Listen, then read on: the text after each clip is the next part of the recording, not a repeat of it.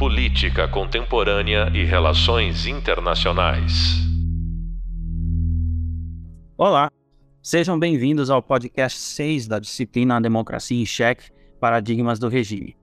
Eu sou o professor Caio Barbosa e no podcast de hoje nós vamos falar sobre presidencialismo de coalizão no Brasil, um tópico que está relacionado ao tema 3 dessa disciplina.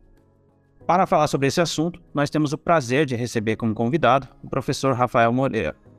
O Rafael é doutor e mestre em ciência política pela USP, é pesquisador associado ao NUPS, o Núcleo de Pesquisa de Políticas Públicas da Universidade de São Paulo, e ao SEBRAP, o Centro Brasileiro de Análise e Planejamento, além de ser professor da Universidade de Santa Cecília. Na sua pesquisa de doutorado, o Rafael estudou o MDB, ou PMDB, como era chamado antes, um dos principais partidos políticos da nossa história recente, e, portanto, ele é um pesquisador que entende como ninguém as nuances do nosso complexo sistema político. Seja bem-vindo, Rafael. Obrigado, Caio. Obrigado pela apresentação. Fico lisonjeado pelo convite. Fico feliz de estar aqui também, poder compartilhar um pouco daquilo que a gente tem pesquisado. Bacana. Bom, vamos começar com a pergunta principal uh, desse nosso podcast, né? Define para a gente o que, que é o presidencialismo de coalizão no Brasil. Tá, então vamos começar do básico, né? Então, presidencialismo de coalizão é a forma como a gente conceitualiza o sistema político brasileiro. É a forma como as instituições políticas do nosso sistema político aqui no nosso país são arranjadas, né?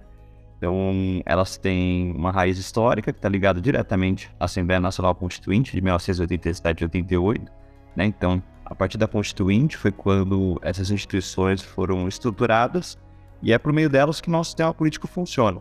Acho importante pontuar que até final dos anos 80, começo dos anos 90, o diagnóstico que se tinha sobre o sistema político aqui do nosso país era que o nosso país era ingovernável e que a gente estava fadado a uma permanente paralisia decisória, como se na época, né? como se não fossem possíveis implementar decisões, colocar em prática políticas ou uma determinada agenda de algum governo aqui no nosso país.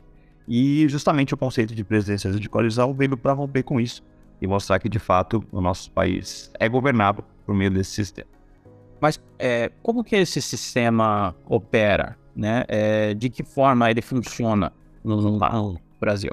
Tá, então vamos falar como é que ele opera, né? Então é, vamos partir do básico do básico, né? O próprio nome diz presidencialismo nós temos aqui o presidente da República, que é eleito de maneira direta pelo voto popular de todas as pessoas com mais de 18 anos ou aquelas que têm 16 a 17 ali que já querem votar também, que já podem votar nesse sentido. Só que o presidente da República é que não governa sozinho. Ele precisa necessariamente montar uma coalizão de governo, porque historicamente no nosso país, aquele presidente for eleito, ele nunca consegue eleger é, o partido, melhor dizendo, o partido por meio do qual ele é eleito, nunca acaba elegendo sozinho uma bancada suficiente para ele governar dentro do legislativo. Então, isso, de certa forma, meio que força o presidente, né, o chefe do poder executivo do nosso país, a atuar de maneira cooperada, né, por meio de uma cooperação aí com o legislativo. Como é que ele faz isso? Então, a partir do momento que ele é eleito, né, ele é eleito por uma, já por uma determinada coligação né, eleitoral, então é muito raro um candidato a presidente da República se apresentar por um partido isolado, ele sempre já conta ali com alguns partidos, mas a partir do momento que ele é eleito, ele precisa de uma maioria legislativa, né, dentro do Congresso Nacional, para que aquilo que ele propõe, para aquilo que ele propunha na sua campanha, melhor dizendo, seja de fato implementado. Então, como é que ele faz isso? Né? Então, ele precisa contar com o apoio de partidos, da bancada dos partidos que vão além do próprio partido dele, de maneira que ele conquiste ali 50% mais um dos votos, ou então uma maioria que seja suficiente para ele aprovar uma emenda constitucional, talvez na Câmara dos Deputados, enfim, ele tem que ir em busca de outros partidos políticos para que esses partidos integrem a coalizão de governo dele. E como é que funciona isso? Né? Então, parte daquele diagnóstico que existia até o final dos anos 80 e começo dos anos 90 que eu mencionei, dizia também que os partidos eram uma coisa meio amórfica, que aqui não existiam partidos políticos de fato, etc. E a partir do momento que a própria ciência política foi avançando no nosso país, a gente verificou que não, né? Os partidos políticos, de fato, têm uma certa identidade, a Câmara dos Deputados tem uma certa coesão na atuação deles e seguem bastante a orientação do líder da bancada, né? Que, que cada partido ali tem uma liderança, né?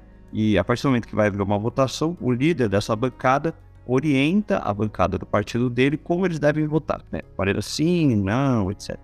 é, os partidos aqui têm um alto índice de coesão, né? Os partidos é, atuam de maneira bastante coesa com aquilo que pede o líder dessa bancada. Então, o presidente, né, o chefe do poder legislativo, do executivo, perdão, se ancora um pouco nisso. Então, ele vai em busca de partidos que têm uma bancada suficiente para ele ter maioria, contando com esse grau de, com esse alto grau de disciplina partidária que os partidos políticos no Brasil têm, e ele faz isso distribuindo ministérios. Então ele vê ali, quais partidos ali têm grandes bancadas, quais partidos vão ter uma agenda política que, de certa forma, se aproxime daquilo que ele apresentou na eleição passada, onde ele venceu, e aí ele conta com o apoio desses parlamentares desse partido que vão agora ter também cargos dentro do ministério. Então é uma relação próxima que acaba acontecendo entre executivo e legislativo, para que a agenda política por meio da qual o chefe do executivo, o presidente da República foi eleito, entre de fato em prática, né? Então é uma forma aí de compartilhar o poder do nosso país, né? O poder político ele não é concentrado em um único poder, ele é compartilhado e ele é compartilhado justamente por meio daquilo que a gente chama de coalizão, né? Nós não temos um presidente agindo de maneira isolada por si só. Ele compartilha parte do poder do executivo por meio disso que eu descrevi aqui agora, por isso que a gente chama de presidencialismo de coalizão. Muito bom, Rafael. É, e de que forma o sistema eleitoral brasileiro ele propicia o presidencialismo de coalizão? Uhum. Então, pelo fato da gente ter múltiplos sistemas eleitorais sendo aplicados no nosso país, a gente acabou caminhando para o presidencialismo de coalizão, né? Então, o que eu estou querendo dizer quando a gente tem múltiplos tipos de sistema eleitoral sendo colocados em prática? Quer dizer que para cada cargo público existe um tipo de sistema diferente sendo adotado. Então, o presidente da República, por exemplo, ele é eleito por meio do sistema majoritário de dois turnos. Né? Então, é, os candidatos se apresentam. Se nenhum dos candidatos conquista 50% mais um dos votos, há o segundo turno, onde os outros, os dois que passaram para esse segundo turno disputam. Então, acaba se forçando, de certa forma, que o presidente que for eleito conquiste aí 50% mais um dos votos. Então, é um sistema onde o eleitor elege de maneira direta quem é o chefe do executivo do nosso país. Mas quando a gente está falando de poder legislativo, né, existem outros sistemas. Né? Então, por exemplo, o Senado, é, os senadores da, senadores da nossa República são eleitos por meio do sistema majoritário de um turno, turno único, né, em outras palavras. É, já os parlamentares, já os deputados federais, eles são eleitos por aquilo que a gente chama de sistema eleitoral proporcional de lista aberta. Então, por meio desse sistema, a gente acaba tendo aí vários partidos políticos, né? Então, existem algumas regrinhas, algumas leis aí na ciência política uma delas é, são as, algumas delas são as leis do VLG, e por meio delas, né, ficou tipo, verificado que sistemas distritais, sistemas eleitorais distritais, acabam levando no longo prazo a sistemas bipartidários. E sistemas proporcionais, sobretudo esse de lista aberta que a gente tem aqui no nosso país, acabam levando, de certa forma, a uma pulverização dos partidos políticos brasileiros. Então é por isso que o sistema eleitoral e um sistema partidário estão diretamente relacionados. Enquanto para o chefe do executivo ele é eleito de maneira direta, né, as pessoas vão lá e votam, escolhem quem vai ser o presidente da República, já o sistema eleitoral para a Câmara dos Deputados acaba sendo esse sistema que leva a uma formação de vários partidos políticos. Então é por isso que o presidente da República, na hora de construir essa coalizão de governo, ele acaba tendo que recorrer a outros partidos que além do dele. Né? Fica praticamente impossível partido que elegeu o presidente da República conseguir eleger uma maioria completa dentro da, do poder legislativo. Então, essa é mais ou menos a forma em que o sistema eleitoral está ligado aí ao presidencialismo coalizado. Bacana. E existem benefícios nesse sistema? Olha, eu creio que existem alguns, Caio. Eu acho que talvez o principal deles é, de certa forma, forçar uma cooperação entre poderes, né? Então, a partir do momento que o presidente da República não consegue eleger é, por conta própria uma maioria dentro do Congresso, isso, de certa forma, força para que ele interaja com outro poder, com o poder legislativo, no caso, de maneira harmônica. Então, ele precisa necessariamente dialogar com o outro poder, né? Ele não pode, ele não consegue por conta própria e contando apenas com o apoio do partido que ele tem, que elegeu ele, é, implementar uma agenda de governo, o que faz parte do jogo democrático e é bom para a democracia, né? Se a gente for parar para pensar. Então, a gente tem um presidente da República concentrar-se em torno de si todos os poderes, ou apenas em torno do seu partido, todos os poderes, a gente poderia até questionar né, a própria ideia de democracia estando em vigor nesse país. Então, acho que esse talvez seja o principal benefício do presidencialismo de coalizão. De certa forma, é, força a mão para que dois poderes que são fundamentais né, para uma democracia existir é, interajam, dialoguem e busque ali uma agenda em comum até, de certa forma, né? Então, o presidente da República, ele uma determinada agenda, né? É, medidas que ele propõe para o campo da saúde, da economia, da educação, etc., ele vai em busca de partidos dentro do legislativo que, de certa forma, se aproximem um pouco dessa agenda que ele apresentou, né? Então, vê, é, ok, tem uma proposta aqui de reforma do sistema de saúde brasileiro, por exemplo é, quais partidos brasileiros partem do mesmo diagnóstico de que é necessário uma reforma do sistema de saúde é, e qual o sentido, para qual rumo é, nosso sistema de saúde deve caminhar a partir de então. Então, de certa forma, força aí com que abre esse diálogo e acho que esse é um dos principais benefícios desse tipo de sistema. Eu me lembro de uma frase, agora não lembro quem, quem foi que disse, mas creio que foi de um político, né? Que o Brasil ele nunca se tornaria uma Venezuela porque ele tem um MDB. Né? então, é, é, você tem esses. Você, como você tem que fazer nessa, essas coalizões, você nunca consegue implementar nenhuma política muito radical no Brasil. Mas o, mas o presidencialismo de coalizão, ao mesmo tempo, ele é muito criticado, né? Então, é, quais são os problemas decorrentes dele? Os problemas, eu acho que talvez é, a própria incompreensão desse sistema, e aí por parte do, do eleitorado como um todo, por parte até daqui que a imprensa às vezes propaga, eu acho que é um dos seus problemas, eu acho, né? O fato de haver essa incompreensão de que na democracia é necessário o compartilhamento de poder e de que é necessário que as pessoas compreendam isso, acho que esse seria o primeiro passo, inclusive, para tornar o sistema mais compreensível por parte das pessoas. Mas há outros problemas, né? Então, por exemplo, é, nosso sistema eleitoral, nosso sistema partidário, perdão, ele é muito criticado pela quantidade de partidos que existe, né? Então, até um discurso comum, né, de que o Brasil tem partidos demais e tal, acho que isso pode até ser repensado aí do ponto de vista mais científico, mas isso de fato acontece, né? A gente tem aí muitos e muitos partidos no nosso país. Então, se a gente for parar para pensar que um presidente montar uma coalizão de governo, ele necessita dialogar com partidos políticos, então um dos problemas que a gente tem é isso, né? A pulverização de siglas partidárias que faça com que, para que determinada medida seja implementada, ele tenha que dialogar com um número muito grande de atores, né? Ok, isso tem mudado, né? Mais pra frente a gente pode até falar um pouco disso, sobre cláusula de barreira, etc. Mas é um sistema onde, ok, isso por um lado força com que os poderes dialoguem, mas por outro, se você tem um sistema partidário muito pulverizado, tal como é o nosso, isso às vezes dificulta que determinadas decisões sejam de fato implementadas, né? Então acho que esse é um dos problemas. E talvez acho que um outro problema, e aí acho que é uma coisa até um pouco mais abstrata, assim, acho que é pouco discutida, né? É, eu acho que é o fato de desse sistema concentrar dentro do próprio Congresso é, uma quantidade grande de decisões que eu acho que poderiam passar por outras instâncias, ou talvez por conselhos, não sei, estou pensando de maneira bem abstrata, sei lá. Então, se você vai ter uma determinada medida que vai ser implementada, sei lá, que tem a ver com mobilidade urbana em grandes cidades. É, isso, ok, na hora de for apresentado dentro do Poder Legislativo, tem que passar por uma série de comissões e tal.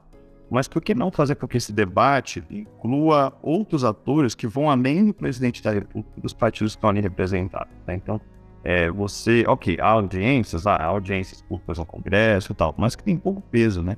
Então, por que não você consultar, por exemplo, é, sei lá, ONGs ou então movimentos sociais que lidam diretamente com isso, né, com essa questão? Isso já foi debatido em alguns momentos, eu sei que foi um, uma das tentativas aí pós-gente de 2013, é, da população brasileira aumentar um pouco o espaço de participação política dentro do Congresso, acabou sendo vetado depois, mas acho que esse talvez seja um dos problemas assim, a ser pensado, tipo, o fato de concentrar demais algumas decisões dentro do Congresso e elas acabarem ficando muitas vezes distante é, da própria população brasileira. Acho que essa é uma das críticas, um dos problemas que eu acho que o nosso sistema tem.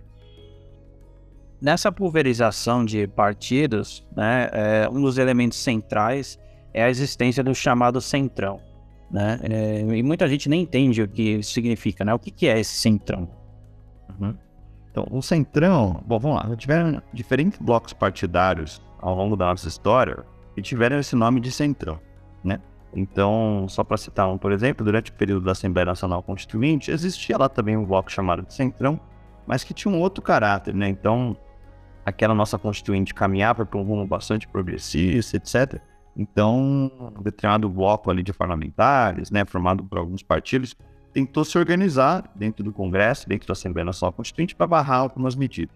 Então, o Centrão, naquela época, e até hoje, de certa forma, ele é um grande eufemismo aí usado por alguns partidos que são nada mais, nada menos do que fisiológicos, né? Partidos que querem estar atrelados ao poder, independentemente de quem esteja no poder, e que, em sua grande maioria, são siglas de direita. Né? Então, centrão é meio que um, um eufemismo usado por esses partidos para que eles se escondam e não usem o voto de serem partidos de direita. Né? Então, eles acabam se escondendo dessa forma. É, no caso brasileiro atual, né, a gente tem aí vários partidos que compõem um bloco novo chamado de Centrão, que ressurgiu aí faz alguns anos, né, sobretudo durante a presidência na Câmara do Eduardo Cunha. Mas não quer dizer que esses partidos tenham deixado de existir no período anterior ou mesmo depois. Né? Esse Centrão, esse bloco formado por esses partidos, segue atuando, segue agindo é, segue aí buscando aí os seus nacos de poder. Né? Então, só para citar alguns partidos que fazem parte desse bloco, é, não lembro se ia perguntar isso na sequência, mas acho que já vale o gancho. Então você tem, por exemplo, um progressistas, né? Que antigamente era chamado de PP, que é um dos partidos que mais mudou de nome aí é, na história da, do nosso período mais recente da nossa política. É, você tem partidos tal como o PTB também, que tem uma origem ali é, muito diferente do que era o PTB do período de 1946 a 64, né? Que era um partido de esquerda tal mas que depois, quando ressurge em 1980, está diretamente ligado ao regime militar brasileiro ainda. É, você tem republicanos, que é um partido que atua como braço político da Igreja Universal do Reino de Deus e também está sempre orbitando ali ou pegando cargos de primeiro e segundo escalão, independentemente do governo. É, você tem um Avante, um Patriota, um Solidariedade, enfim, vários pequenos partidos ali que muitas vezes atuam de maneira conjunta dentro do Congresso e que são esse bloco chamado de centro, que a gente definiu aqui. É, eu queria que você falasse em mais detalhes, justamente, é, sobre o modo que eles operam em, em diferentes governos, né? É, como que funciona esse comportamento deles? Esses partidos, né, de certa forma, se beneficiam do fato das pessoas desconhecerem como funciona o sistema eleitoral brasileiro. Né? Então, sempre que a gente vota em alguém, sempre que a gente elege alguém, essa pessoa necessariamente está afiliada a algum partido político. Sempre, sempre. As pessoas só podem ser candidatas no Brasil se elas não estão filiadas a um partido. Mas muitas candidaturas escondem os partidos aos quais eles estão filiados, ou então muitas vezes aquela retórica clássica de ah, não, meu partido não importa, o que importa sou eu, na verdade, etc. Então, esse é um discurso que acontece muito em toda eleição. Então, apostando nesse desconhecimento da população, e muitas vezes sendo candidaturas que contam com uma grana, né? Então, são é, candidatos que são filiados a partidos que têm um, fundo partidário graúdo, um fundo eleitoral graúdo, ou mesmo pessoas que no fundo são ricas, né? Então, pessoas que são empresários, etc. Tem bastante grana para tocar suas próprias campanhas, então assim conseguem cumprir, cobrir uma grande parte do território, né? Fazer com que suas candidaturas cheguem a um grande número do eleitorado, etc. Então, são candidaturas que se beneficiam disso, que conseguem ser eleitas por meio desses partidos que fazem parte do Centrão, e uma vez eleitas dentro do Congresso, atuam de maneira coordenada ali dentro, né? atuam enquanto bloco. Então, se para o eleitorado eles usam um discurso de o que importa é a pessoa, isso não é verdade quando a gente está falando de dentro do Congresso. Dentro do Congresso, o que importa é o partido. Então, são muitas vezes partidos que elegem grandes bancadas e que, sem o apoio delas, o presidente da República, que eleito de maneira direta, não consegue governar. Então, ele acaba tendo que recorrer ali a alguns, algumas parcelas, algumas fatias do Centrão, ou então, ao mesmo, mesmo ao Centrão como um todo, para fazer essa distribuição de poder que eu mencionei lá na minha primeira resposta sobre como funciona o presidencialismo de coalizão, para implementar as medidas que eles têm, que eles querem colocar em prática, né? enfim. Então, a relação é mais ou menos essa, né? Isso passa pelo sistema eleitoral, passa pela forma que eles atuam no Congresso e passa pela necessidade que o presidencialismo de coalizão brasileiro tem de promover essa articulação com outros partidos políticos para além daquele partido que elegeu o presidente da República. E esse centrão, ele Bom, ele basicamente ele usa a moeda de troca do apoio, né, a, a projetos políticos no, no, governo. E o que, que ele geralmente recebe em troca? Então ele recebe cargos ou emendas, né? Essa é a forma com que é, um presidente da República busca apoio desses parlamentares, né? Então, se ele quer contar com o apoio daquele partido, ele precisa distribuir ou ministérios ou cargos de segundo escalão ou até terceiro escalão, muitas vezes, para que esses parlamentares comecem a votar, ou que esses partidos, melhor dizendo, comecem a votar de maneira coordenada apoiando o governo. É, por meio de emendas do orçamento, também é o caminho, né? Então, uma parcela do orçamento brasileiro é definido pelo, pelo próprio Congresso, pelo Poder Legislativo brasileiro. Então, algumas fatias aí diz é definido por esses parlamentares, isso acaba sendo liberado pelo presidente da República. Então, é mais ou menos por meio dessa articulação que existe entre esses parlamentares e o executivo que o Centrão segue existindo, que o Centrão segue aí participando de todos os governos, né? E apostando nesse desconhecimento que eu mencionei lá atrás, né, da população brasileira em relação ao nosso sistema eleitoral, faz com que eles fiquem tão numerosos até hoje, né? Então, o Centrão só é tão numeroso assim, eu, a mesma hipótese mais minha, porque uma parte do eleitorado segue acreditando nesse discurso de que partido não importa, de que a gente vota na pessoa e não no partido, etc. Sendo que boa parte desse boa parte não, né? Todos esses parlamentares do Centrão é, foram candidatos filiados a partidos do Centrão, né? E uma coisa interessante é que é, muita gente só presta atenção nos cargos de primeiro escalão, né? Quando pensa, às vezes, na possível corrupção que pode ocorrer, olha para os cargos de, de, de, primeiro escalão, né? Pensando assim nos, nos ministérios, mas muita da, da corrupção e das negociações escusas acontecem mais é, nesse segundo, terceiro escalão, né? Sim, isso acontece bastante. Assim como acontece também bastante é, algumas pessoas verem as notícias, ficarem chocadas com o Centrão ou com o tamanho que o Centrão tem. E às vezes as pessoas votaram em parlamentares do Centrão, ou, nem, enfim, ou em algum outro parlamentar que era filiado nesse mesmo partido e ajudou a eleger ele, e elas nem sabem disso.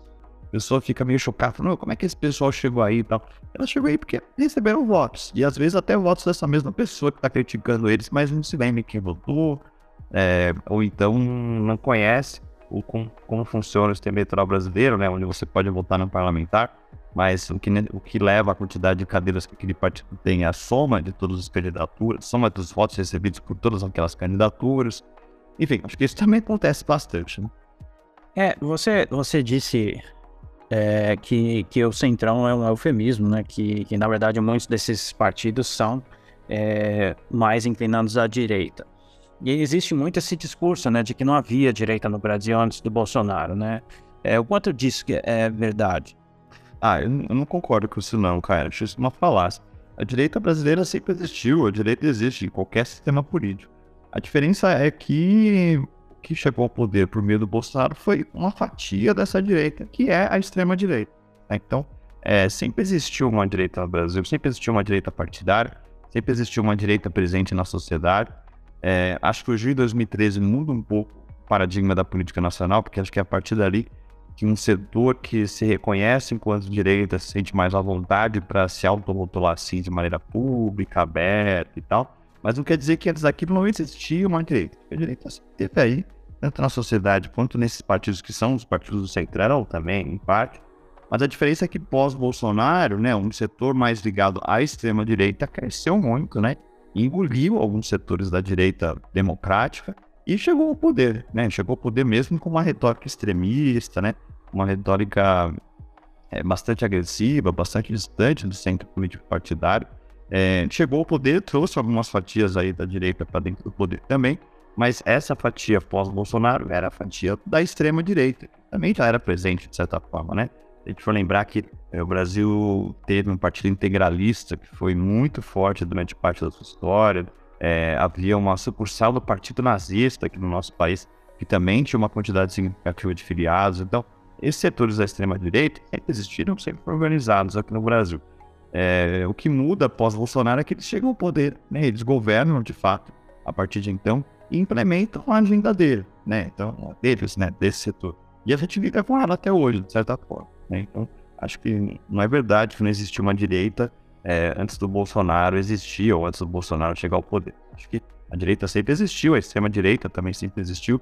A diferença é que pós-Bolsonaro, a extrema-direita chegou ao poder e, de fato, teve a possibilidade de governar o Brasil durante quatro anos. E fazendo uma parte aqui, toda essa questão dessa ascensão dessa direita, o papel de junho de 2013, nós vamos discutir no podcast seguinte, no podcast número 7 vamos voltar aqui é, para esse tema e pensando sobre a esquerda, porque a esquerda no Brasil, é, desde 2002 pelo menos, ela foi muito bem sucedida nas eleições presidenciais, mas é, não tanto na eleição para o Congresso. Né? Hoje em dia, a, esquerda consegue eleger mais ou menos pouco mais de 100 deputados, 130, né? Por que que, por que, que é esse contraste? Putz, Caio, acho que aí tem vários fatores, assim, né? Então, primeiro, vai, vou ficar um pouco mais no meu campo, que é o campo partidário, assim, que é onde eu me sinto mais à vontade, né? Então, se a gente levar em conta que uma pessoa ser candidata no Brasil, ela necessariamente tem que estar afiliada a um partido. Se a gente leva em conta que no Brasil são poucos os partidos de esquerda, né? Então, a gente conseguiria listar aqui em uma mão, né, um pouquinho mais de uma mão, a quantidade de partidos de esquerda do Brasil. Agora, se a gente for listar os partidos de direita, partidos do centro, partidos do centrão, que são essa direita aí é, que se maqueia aí sobre esse rótulo, a quantidade é muito maior de partidos políticos, é muito maior.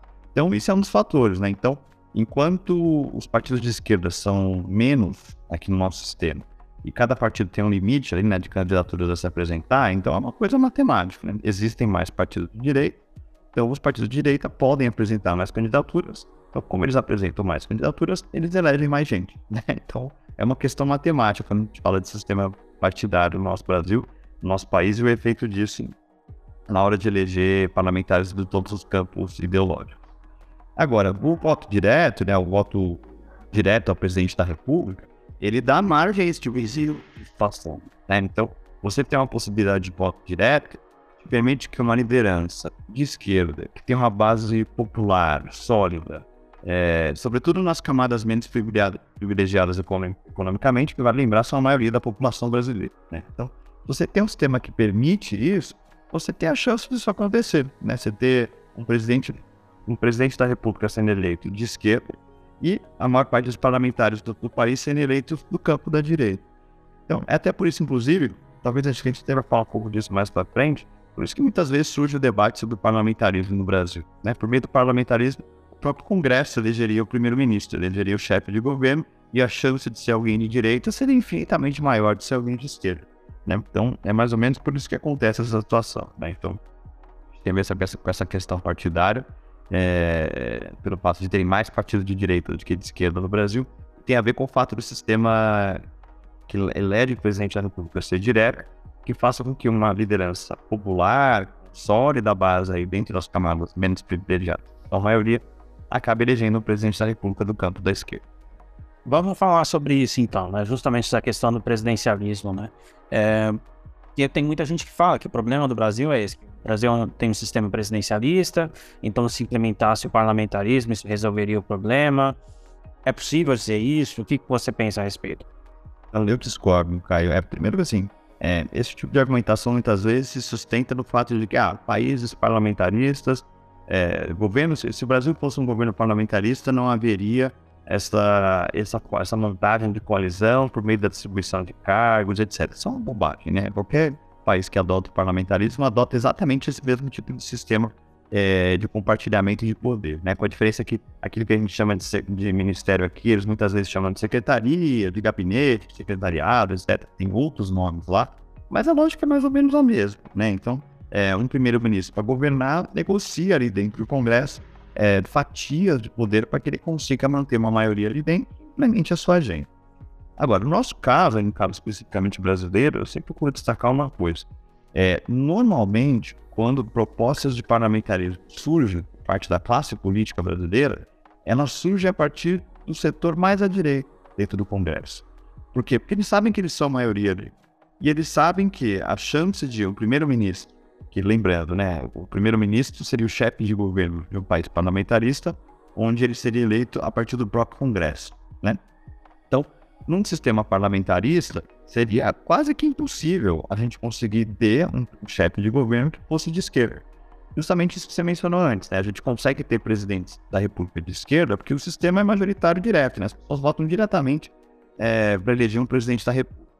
Dentro do Congresso, a grande maioria acaba sendo sempre de direita. Então, quem elegeria o primeiro-ministro brasileiro? Seriam esses parlamentares, majoritariamente de direita. Então, essas propostas normalmente surgem desse próprio campo, né? E as pessoas muitas vezes não disseram, não percebem isso, né? Então, quando um parlamentar de algum partido do Centrão ou de um partido de extrema-direita, etc., propõe que o caminho para o Brasil seria o parlamentarismo, é porque ele sabe que o perfil do chefe de governo do Brasil, de um primeiro-ministro, seria mais ou menos o mesmo perfil que a gente tem é, do presidente da Câmara nas últimas gestões. Então, nosso primeiro-ministro seria quem? Seria o Eduardo Cunha, seria o Arthur Lira, seria o Michel Temer, é, seria o Aécio Neves. A grande maioria das vezes, a gente pega, sei lá, de meio século para cá, é, o presidente da Câmara dos Deputados foi alguém ligado ao campo da direita. Então, esse seria o mesmo perfil, perfil que a gente teria de primeiro-ministro no nosso país. Bacana, Rafael. É, bom, é, é nós temos esse problema mesmo, né, com o número de partidos no Brasil. Você até citou um pouco sobre isso. E algumas reformas até foram feitas né, nos últimos anos a respeito disso. Você pode falar um pouco sobre algumas delas? Claro. A gente tem caminhado aí, né, uma redução na quantidade de partidos políticos presentes no nosso sistema, né, por meio da cláusula de barreira. Então, o que é a cláusula de barreira ou então cláusula de desempenho? Né? Quer dizer que a cada eleição você vai colocar uma determinada porcentagem dos partidos políticos que precisam atingir para que eles possam ter acesso a recursos, tal como fundo partidário, por exemplo, é, ou acesso a propaganda na TV, enfim, algum tipo de recurso que dê a eles estrutura ou visibilidade. É, conforme as eleições vão passando, essa cláusula, essa porcentagem que tem que ser atingida, ela vai subindo. Então isso vai fazendo com que cada vez menos partidos consigam se manter vivos dentro desse sistema, e é por isso que a quantidade de partidos do Brasil pouco a pouco está diminuindo. Então você vê, por exemplo, alguns partidos que não atingem essa cláusula se fundindo com outros, ou então sendo incorporados por outros partidos maiores, ou então se fundindo com algum partido que já tinha um perfil ideológico meio próximo, então para eles não fazia tanta diferença é, se juntarem, se tornarem um único partido. Então é por isso que o, sistema partidário brasileiro está se transformando, né? está passando por esse processo aí de enxugamento do sistema por conta da cláusula de barreira. Isso vai continuar, né? Então a gente tem ainda é, algumas etapas a serem cumpridas nas próximas eleições, e a cada vez que ela for cumprida, você vai ter menos partidos continuando sobrevivendo aí dentro do sistema. Lógico, isso pode ser por, bem ou por mal, né? Então, a democracia pressupõe que você tenha uma livre organização partidária, né? que as pessoas possam criar é, e atuar de maneira partidária de maneira livre. E a causa de barreira, de certa forma, perde um pouco isso, né? Quando ela restringe recursos é, a partidos que talvez tenham um potencial de crescimento. Então ela acaba concentrando poder naqueles partidos que já tinham poder anteriormente. Né? Então é, a gente aponta aí que talvez esteja em curso um processo de cartelização do sistema partidário. Né? O sistema partidário brasileiro caminha para um esquema meio de cartel, onde sobrevivem aqueles partidos que já tinham força anteriormente e continuam tendo acesso a recursos e, enfim, acabam se perpetuando aí dentro do sistema por mais tempo. Bacana. E você enxerga que outras mudanças poderiam ser benéficas para aumentar a governabilidade no Brasil? Quais poderiam ser algumas mudanças nesse sentido? Olha, acho que sim, Caio. É, se a gente for falar de sistema partidário mesmo, por exemplo, é, eu acho que o problema, por exemplo, não é a, possibilidade de criação de novos partidos. Acho que talvez seja justamente no acesso a recursos. Mas aí não da maneira como a causa do barreira coloca. Eu acho que está mais no sentido de, ok, você cria um partido, você já automaticamente tem acesso a uma parcela do fundo. É, né? Isso leva à criação de um partido político que talvez esteja direto, ligado diretamente a uma figura ou a sua família tal. Então, acho que isso é algo que poderia ser repensado. É, uma mudança que o Play lá traz, talvez, é você criar talvez novos canais de participação. Né? Então, por meio da participação de, de ONGs, de movimentos sociais, de especialistas, etc., não apenas por meio de audiências públicas. Acho que esse talvez seja um caminho. Né? Então, é, você talvez criar alguns mecanismos que, que tornem a vida parlamentar mais próxima da vida cotidiana das pessoas. Né? Ele é pensou de maneira mais abstrata mesmo. Né? Mas como trazer o parlamento brasileiro para o cotidiano das pessoas? Né? Então, sei lá, ok, uma iniciativa de lei pode partir da população se você conseguir um determinado número de assinaturas. Mas é muito difícil você conseguir isso no Brasil, porque o tamanho do eleitorado nosso é gigantesco. Então você só consegue isso quando você tem uma atuação aí coordenada de algum movimento social, de alguma ONG, é, de alguma associação privada, de alguma empresa, enfim, seja lá o que for. Então acho que talvez você mudar esse tipo de possibilidade, né, para que seja é, mais acessível a vida parlamentar no Brasil, eu acho que seria um caminho também enfim, acho que estava pensando em bastante coisa, né? Ou então, algum caminho talvez mais de prestação de contas, é, tanto por parte de quem ocupa a presidência né, da República, quanto por parte dos parlamentares. Acho que, sei lá, algum canal, ok, existe a lei de transparência, etc e tal, mas mesmo a lei de transparência era difícil de ser acessada pelo cidadão comum.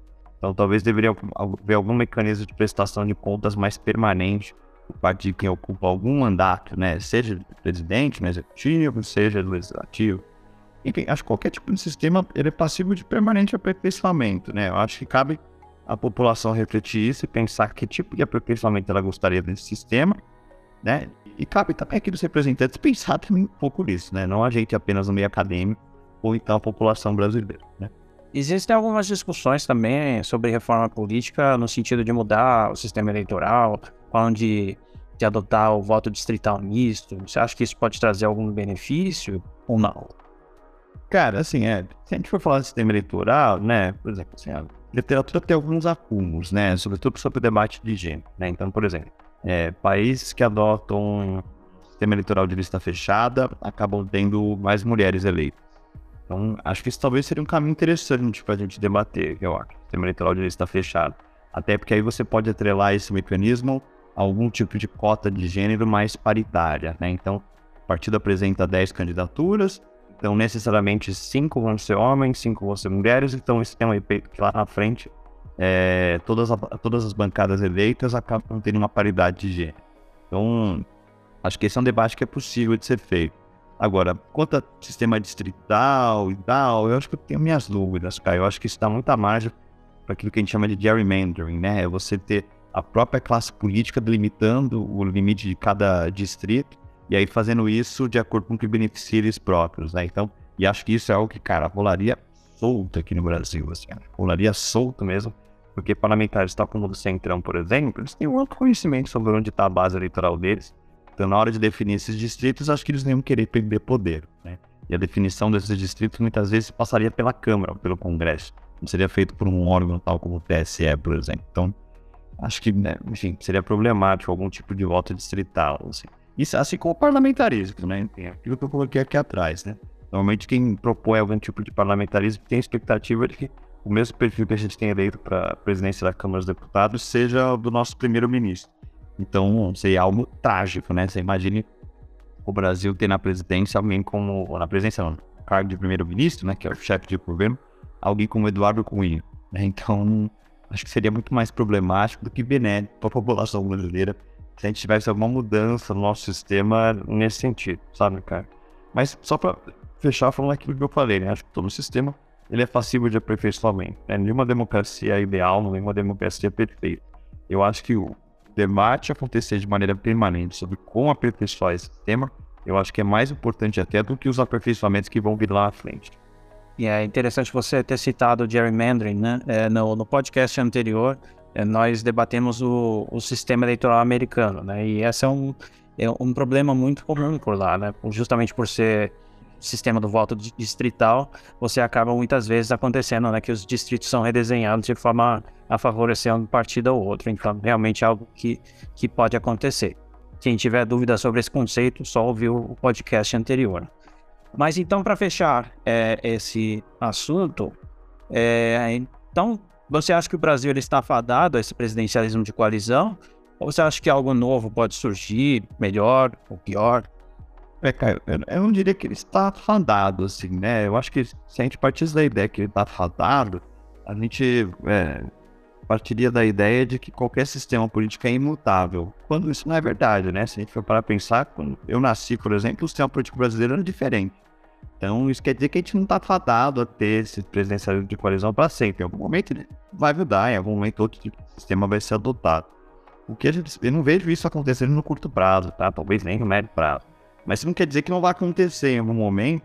E aí, acho que cabe a nós definir mais quais são os rumos que esse novo tipo de sistema vai surgir. Né? Então, se daqui, sei lá, 30, 40 anos a gente vem a ter uma outra Assembleia Nacional Constituinte, é, que ela seja feita com os moldes diferentes daquela que foi lá anteriormente. Talvez para que o sistema conhecido como presidencialismo de coalizão incorpore algumas das coisas que a gente disse aqui. Então, novos canais de participação, novos mecanismos de prestação de contas, talvez, enfim. Mas não acho que ele está fadado a existir para sempre. Em algum momento ele vai se transformar. A questão é se ele vai se transformar para melhor ou para pior, né? Acho que esse é sempre o debate que surge quando a gente pensa nisso. Muito bom, Rafael. Bom, este foi o nosso podcast sobre o presidencialismo de coalizão no Brasil, relacionado ao tema 3 da nossa disciplina. Eu espero que vocês tenham gostado é, dessa discussão sobre a complexidade do sistema político brasileiro. Lembrando também que esses tópicos estão discutidos de forma mais ampla nos nossos hubs visual e de leitura. Quero agradecer novamente ao professor Rafael Moreira por ter participado aqui conosco. Eu sou o professor Caio Barbosa e desejo bons estudos para todos vocês. Até a próxima. Política Contemporânea e Relações Internacionais.